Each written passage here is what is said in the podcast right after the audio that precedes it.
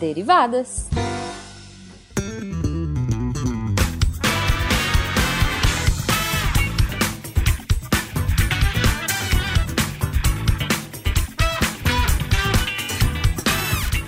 Sejam bem-vindos, deviantes e derivados, a mais uma leitura de e-mails e comentários do SciCast com as derivadas. Eu sou a Thaís. A imunoglobulinazinha do SciCast. Yes, sou eu.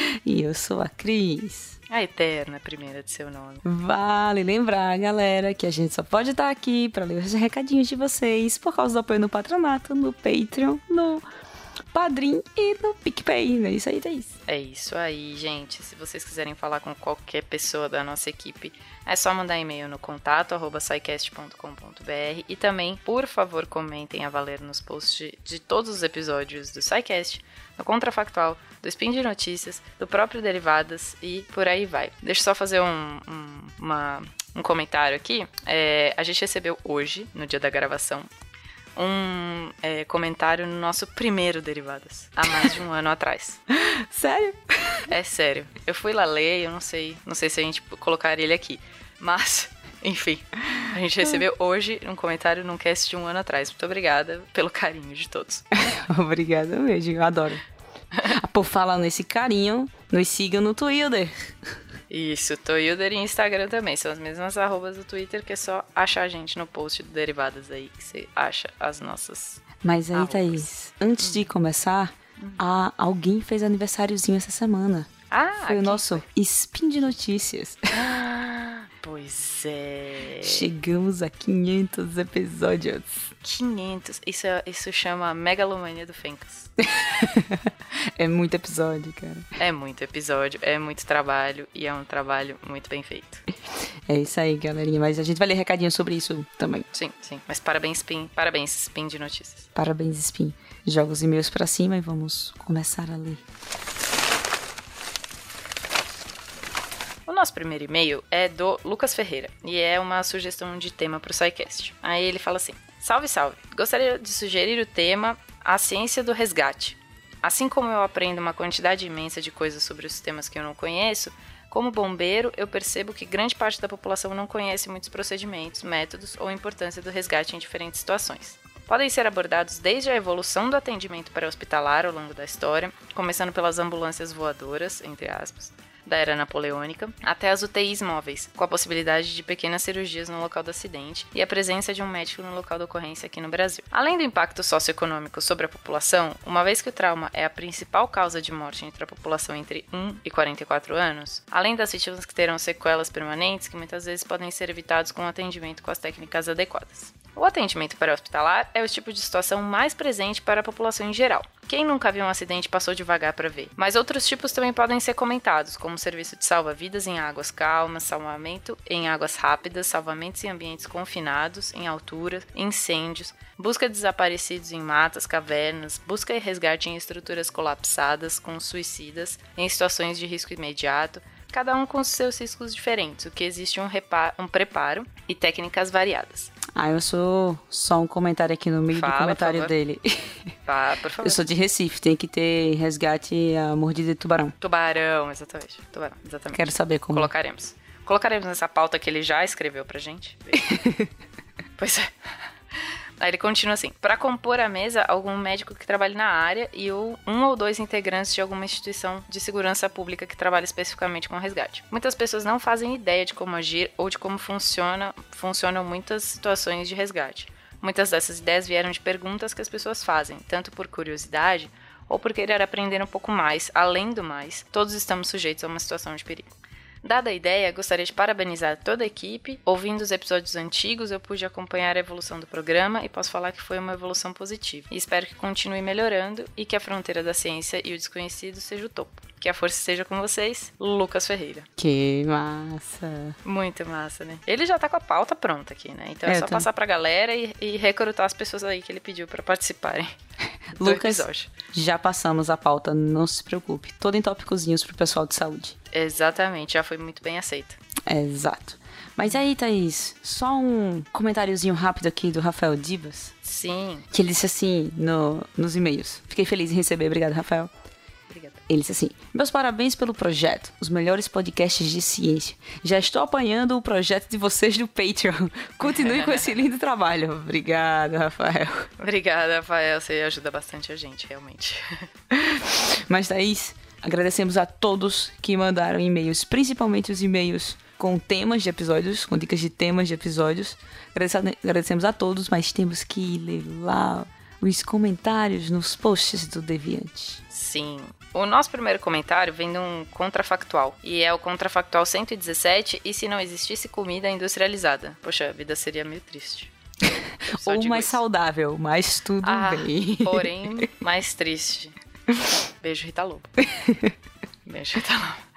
O comentário é do Darley Santos. Ele fala: Sem comida industrializada, isso é, sem aditivos e sem conservantes, a comida seria naturalmente perecível. Isso é, não teria uma validade de tempo garantida, nem possuiria garantia de segurança alimentar. Então, a produção e consumo de alimentos teria toda a sua logística voltada para âmbito local, pois o transporte para regiões mais distantes seria inviável, bem como o deslocamento de pessoas para outra região com essa finalidade de alimentação também. Tudo teria que ser local. Consequentemente, a dieta de cada população estabelecida em cada em dada região estaria condicionada a fatores ambientais, regionais, locais, como clima e solo, pecando, portanto, pela variedade nutritiva, pois seria limitada aos cultivos propícios da região, e isso somado à falta de intercâmbio de produtos alimentícios já viu. Uma população poderia entrar em conflito, guerra com outra, para se apossar daquela outra porção de terra. Isso suscitaria a criação de pretextos para invadir determinada região. Mas existiriam guerras com campanhas longas? Olha, Darley, eu só acho que ia ser muito difícil fazer guerra com o Nordeste para trazer castanha para cá, tá? Só falo. Até porque a gente tem carne de charque, que nem é ah. industrializada ainda pode ficar. ah, mano, para. E ainda para pode ficar a temperatura gostosas. ambiente. Para com as comidas gostosas dessa sua região. Gente, aí, ó, no ataque zumbi, o negócio é carne de charque. que nem precisa de geladeira. Aqui, aqui em São Paulo a gente só se ferra. Mas, Thaís, tem um contrafactual muito legalzinho que foi: e se não conseguíssemos mentir? Foi o contrafactual 119. E o primeiro o comentário que a gente vai ler aqui é do Maldrax, e ele diz assim: Acho que não poder mentir é diferente de ser obrigado a falar a verdade. No jantar ruim, você não precisa falar nada, ao invés de, ao invés de dizer que tá ruim. E quanto às crianças, existia uma linha tênue entre achar o desenho ruim e perceber o esforço da criança. Meu filho mesmo já fez desenhos bem ruins, mas eu achei demais porque eu percebi que ele estava desenhando uma mão ou um detalhe no tênis melhor que o último que ele não tinha detalhado. Não é a qualidade, mas sim a percepção da evolução. Talvez nessa sociedade teríamos mais críticas e isso seria benéfico. Poxa, mas ia ser meio triste também, né? Com tanta crítica. Não, mas construtivas. Ah, tá. Tá bom, tudo bem. Falo com a pessoa insegura. Não, você pode dizer, ah, Cris, esse desenho ficou bom? E eu responder, olha, você poderia ter melhorado aqui na mão, entendeu? Ah. Eu não menti. Tá, então daí você ensina a comunicação não violenta para as pessoas também. É, isso é verdade. Tem mais um comentário desse contrafactual, se não conseguisse mentir, que é do Giovanni Chanoski. Ele fala: Uma boa forma de driblar e continuar a mentir sem realmente mentir e que poderia acontecer nesse universo é a linguagem que as pessoas utilizam por ser mais relevante. Utilizar jogos de palavras que passam uma ideia objetiva da verdade, mas que a subjetividade do que você disse faça a outra pessoa entender outra coisa. Falar coisas mais vagas e deixar que a outra pessoa complete com o que ela quiser é uma outra forma de mentir neste universo. Não especificar todo um contexto afirmando algo que pode ser verdade em outro lugar, seja de forma espacial ou temporal ou que possa ser verdade no mundo ficcional. Em todos os casos, você está essencialmente falando falando a verdade, entre aspas, mas de forma a confundir a outra pessoa. Eu tenho, quando alguém fala um exemplo de política, né? Que fala, ah, presidente tal fez tal coisa, e pergunta para mim, eu respondo, foda, né? tipo, ele aceita aquilo como bom, aceita aquilo como ruim, vai depender dele. pois é. Pois é, né? Pois é. Opa!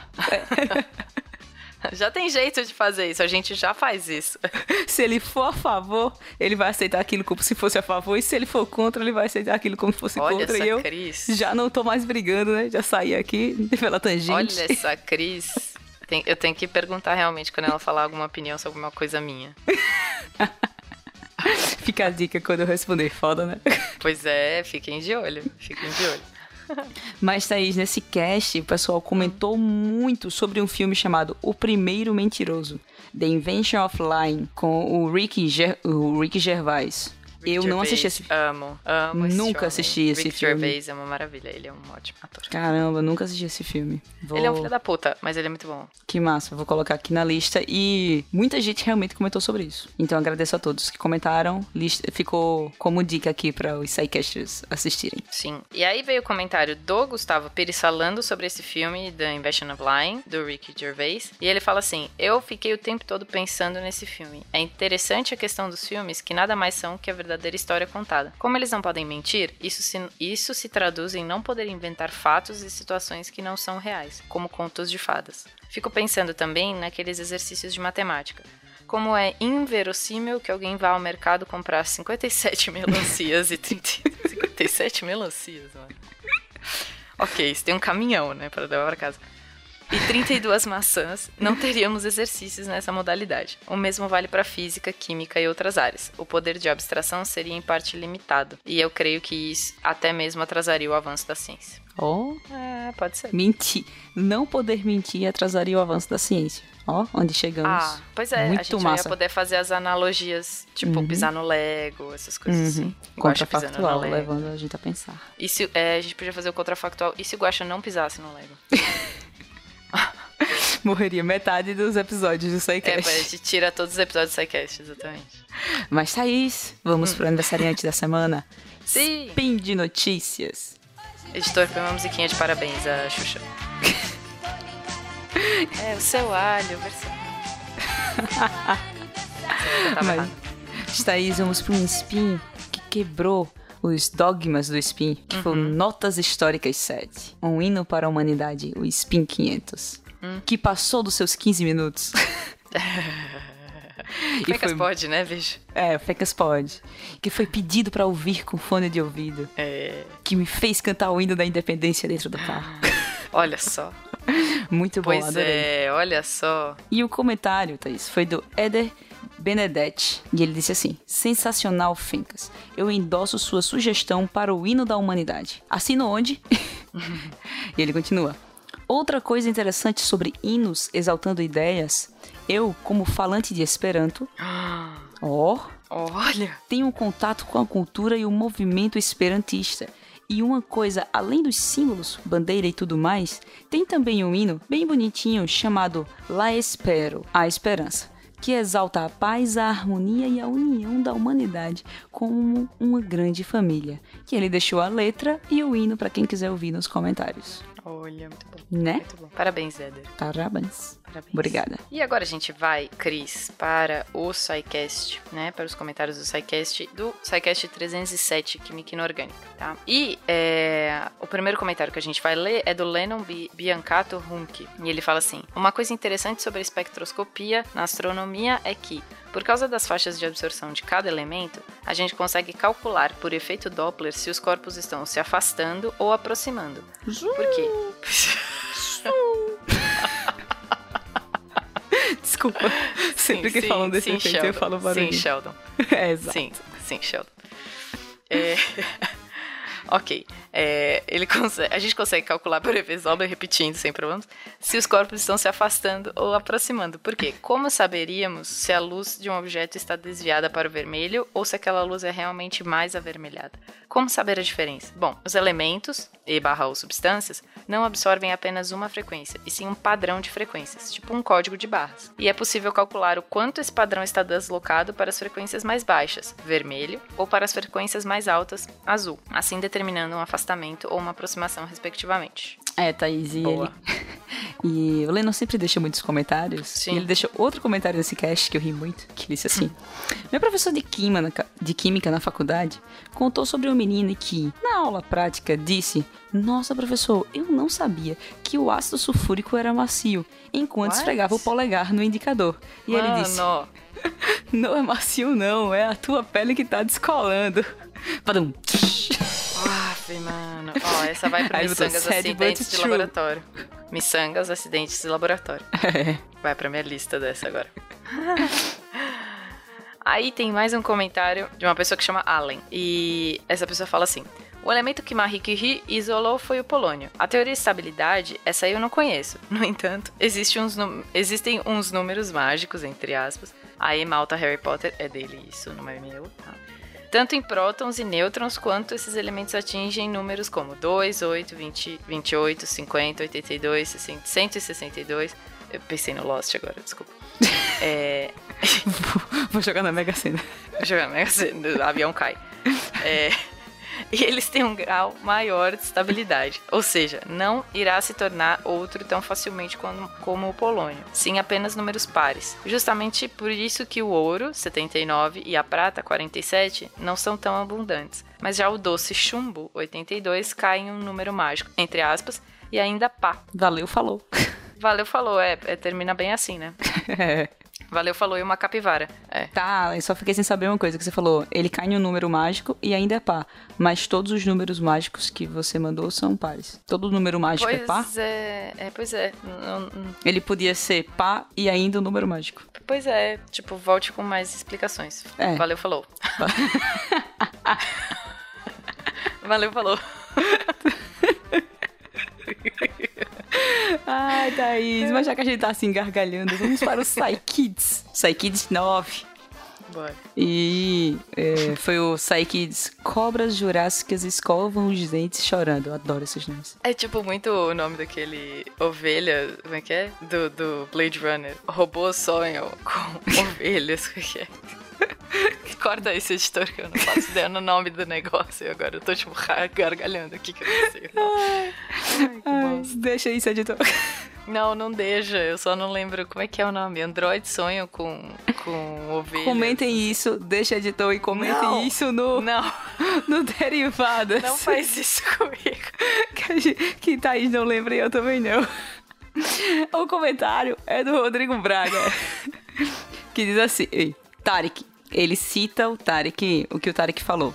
Quando você for escovar os, escovar os dentinhos, já aproveita e escova os do cachorro também. Foi a fala do Tarek. Aí ele botou: Acho que só faltou alertar que não seja com a mesma escova. De preferência. De preferência. Escova de dente é uma coisa única, gente. É só para uma pessoa. Ou e barra um cachorro. Uhum. Ou gato, sei lá. Que outros animais que, que escovam dente. Enfim. é. O que, que tá acontecendo comigo hoje? Eu também tô me perguntando isso. O que tá acontecendo comigo hoje? Bom, o nosso próximo comentário é do SciCast A Formação da Terra e da Lua e é o número 308. É, e a Leana Gemac escreveu assim: Felipe Queiroz é maravilhoso, mas. Então, Felipe querido, cadê o elogio? Fencas? Mas, cadê o Fencas? Boa pergunta. pois é.